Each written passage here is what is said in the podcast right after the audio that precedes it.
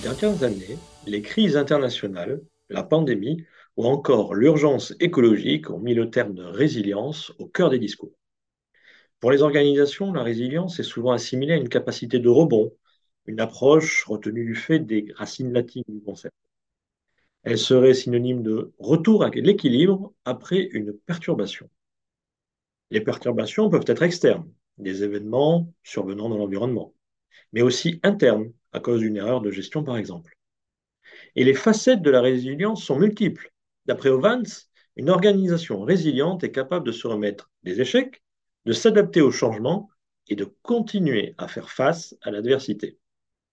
On voit ici que l'enjeu du rebond est moins central et effectivement, les recherches récentes envisagent plutôt la résilience comme un processus complexe et progressif. Tout d'abord, les organisations anticipent.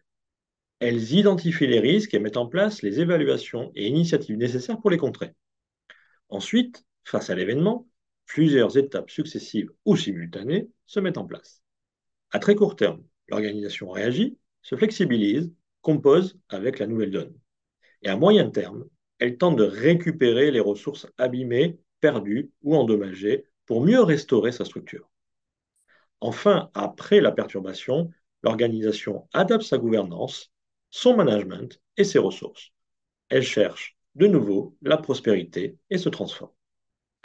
En général, cinq dimensions organisationnelles sont prioritaires dans le processus de résilience.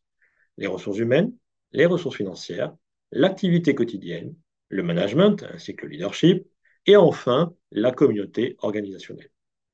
Mais ces dimensions ne sont pas une somme de bonnes pratiques à adopter. Chaque organisation a ses propres mécaniques et fait face à de fortes contingences.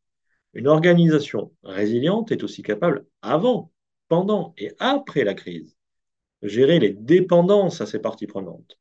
Plus la dépendance est forte et plus la crise est globale, plus le risque d'un cercle vicieux est élevé. La résilience n'est donc pas qu'une affaire de stratégie, elle repose aussi sur une gouvernance saine et profondément inscrite dans le management des dépendances, des liens avec le territoire et des relations avec la communauté qui l'entoure. Une organisation ne saurait être résiliente si autour d'elle, ses partenaires et la société demeurent exsangues.